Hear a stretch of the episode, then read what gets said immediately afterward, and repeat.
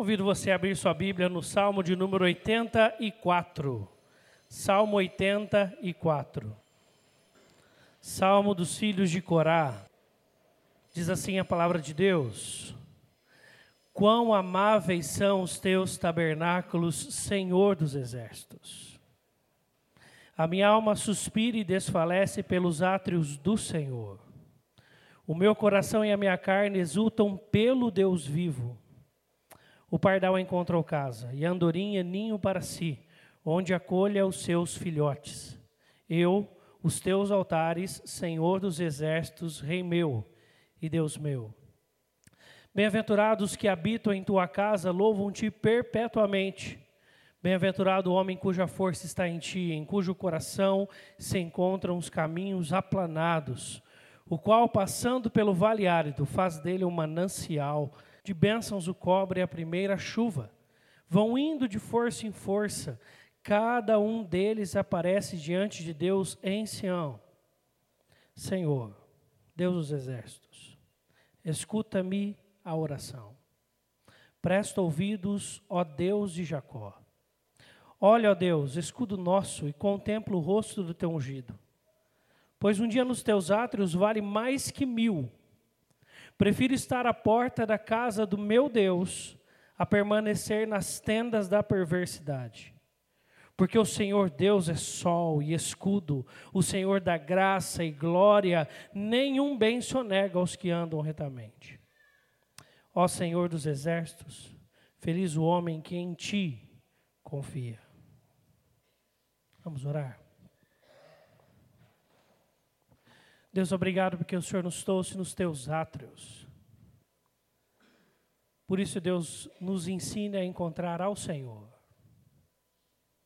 Obrigado porque o Senhor habita conosco dia a dia, nos ensina a enxergar a Ti. Obrigado porque a Tua providência tem sido fiel para conosco e tem cuidado e sustentado as nossas vidas e famílias e igreja. Ensina-nos, Senhor Deus, a buscar a Tua face. Em Cristo Jesus, o nosso Senhor, oramos. Amém. Toda vez que eu e você oramos, nós temos uma frase que encerra a nossa oração. Essa frase é muito comum. Ela vai mudar de um pouco de um para o outro, mas mais ou menos será assim: em nome de Amém. Em nome de Jesus. É muito importante que nós lembremos que Deus é alguém. Você já parou para pensar nisso? Deus não é uma força do universo. Deus não é uma força que se move. Deus é alguém.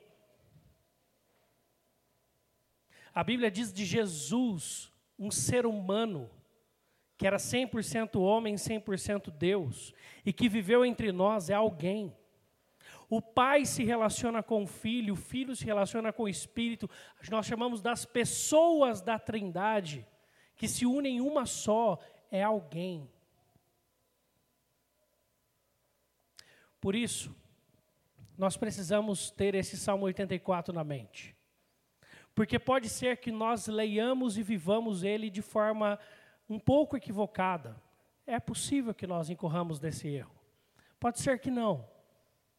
Mas pode ser que no, na rotina da vida com Deus, nós confundamos a nossa rotina da vida com a igreja, com a nossa rotina da vida com Deus. A igreja é uma instituição e nós cremos piamente formada por Deus e não pelos homens. Deus é quem institui a igreja. Isso é claro desde o Velho Testamento. Nós devemos participar dela, mas Deus está acima dela.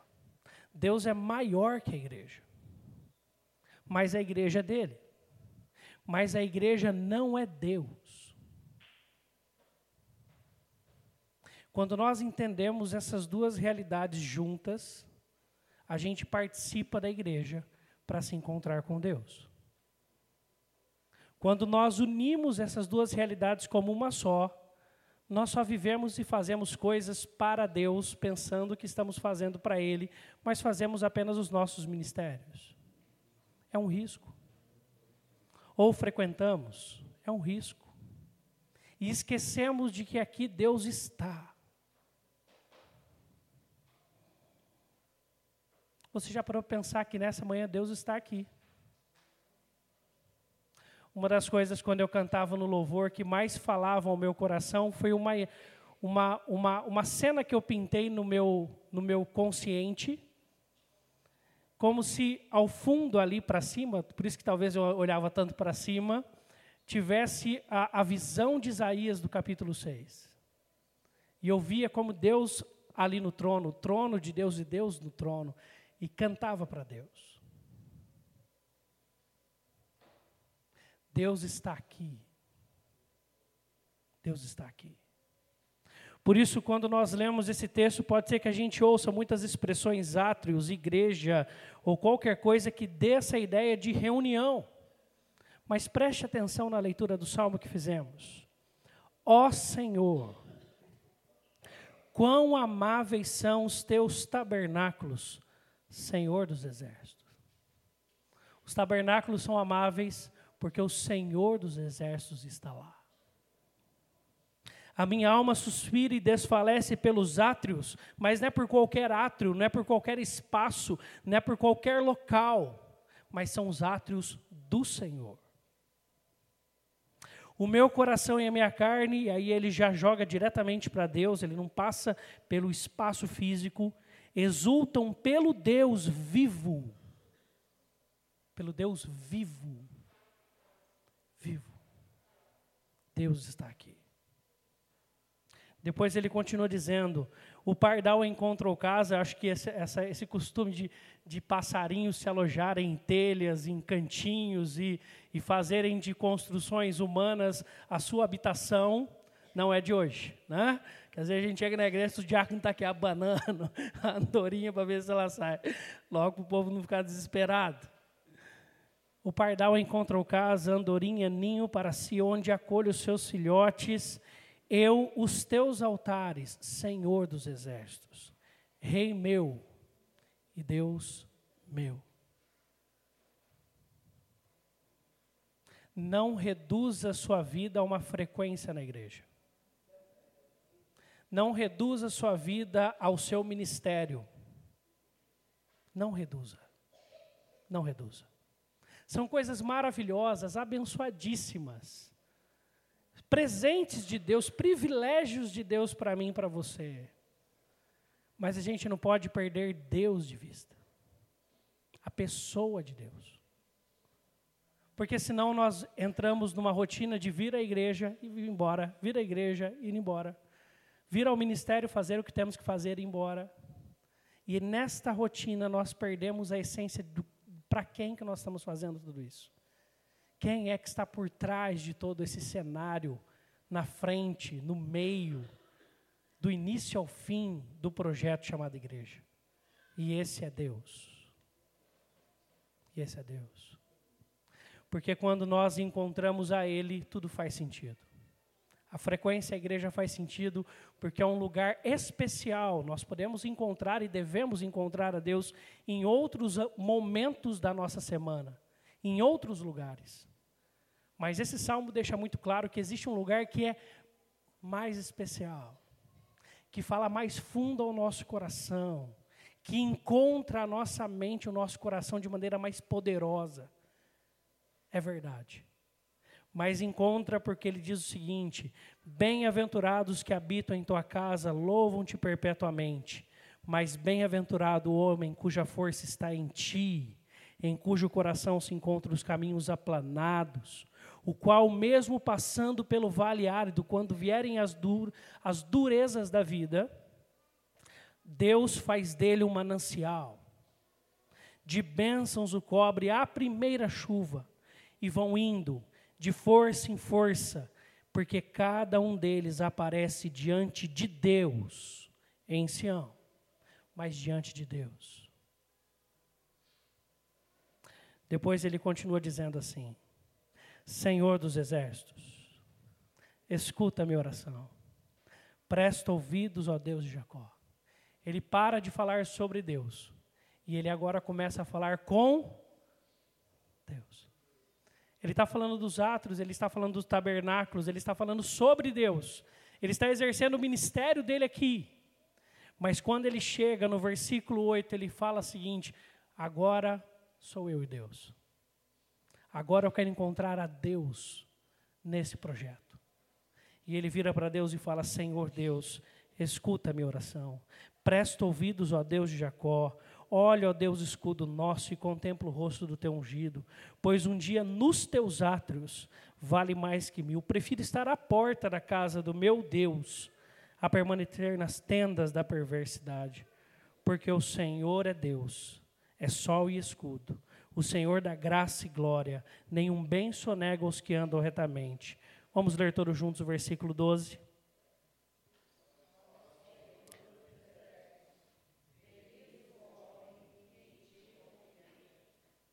Feliz o homem que vai à igreja.